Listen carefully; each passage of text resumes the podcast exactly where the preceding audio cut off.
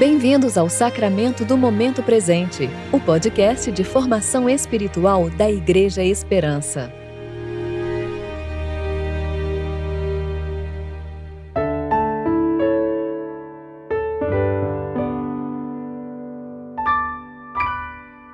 Hoje é sábado, 25 de junho de 2022. Tempo de preparação para o segundo domingo do tempo comum. Agora nós mesmos somos como vasos frágeis de barro que contêm esse grande tesouro. Assim, fica evidente que esse grande poder vem de Deus e não de nós. 2 Coríntios, capítulo 4, versículo 7. Eu sou Dani Braga e vou ler com vocês a reflexão de Kelly Jardim referente a Salmo 77, versículos 1 e 2 e versículos de 11 a 20.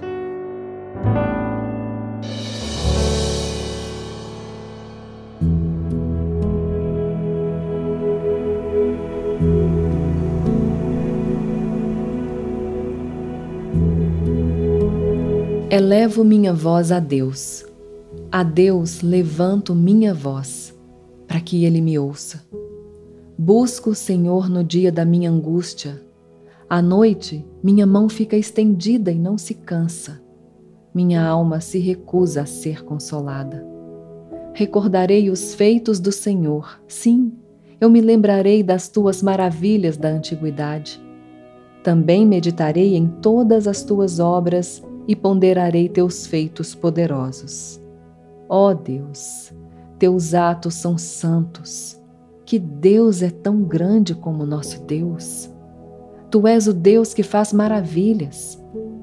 Tens feito notória a tua força entre os povos. Com teu braço remiste teu povo, os filhos de Jacó e de José. As águas te viram, ó Deus, as águas te viram e tremeram. Os abismos também se abalaram. As nuvens derramaram chuva. Houve trovões nos céus. Teus raios também atravessaram de um lado para o outro. O som do teu trovão estava no redemoinho. Os relâmpagos clarearam o mundo. A terra se abalou e tremeu.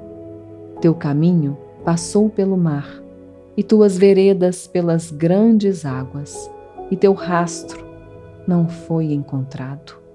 Pelas mãos de Moisés e Arão guiaste teu povo como um rebanho. Não sabemos o que especificamente estava acontecendo com Asaf quando ele fez essa oração. Só sabemos que eram tempos de angústia. Talvez assim seja mais fácil de nos identificarmos com as suas palavras, pois cada um de nós tem uma referência do que é o dia da angústia. Você deve se lembrar do dia que você estava inconsolável, bradando para Deus esperando que Ele te ouvisse.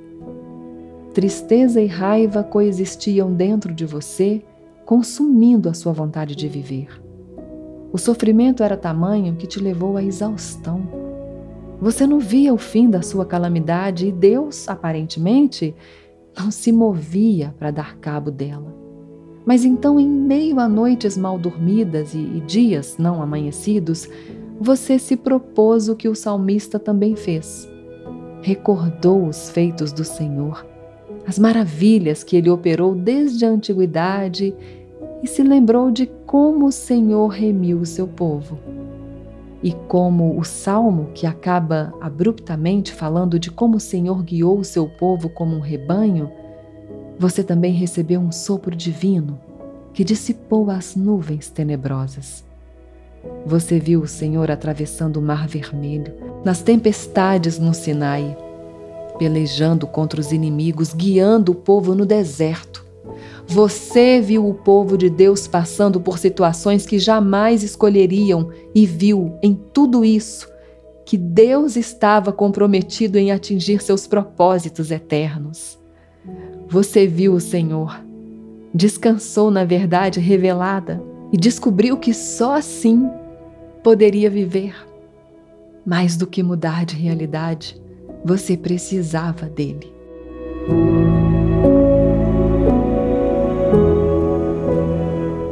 Oremos.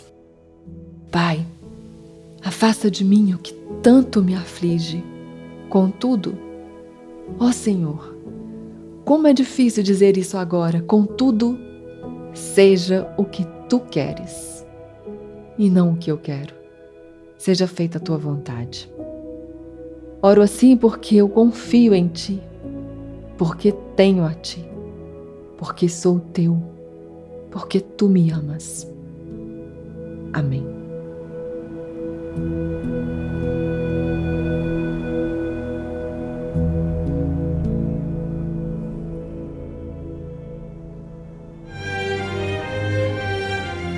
Você ouviu o Sacramento do Momento Presente, o podcast de formação espiritual da Igreja Esperança.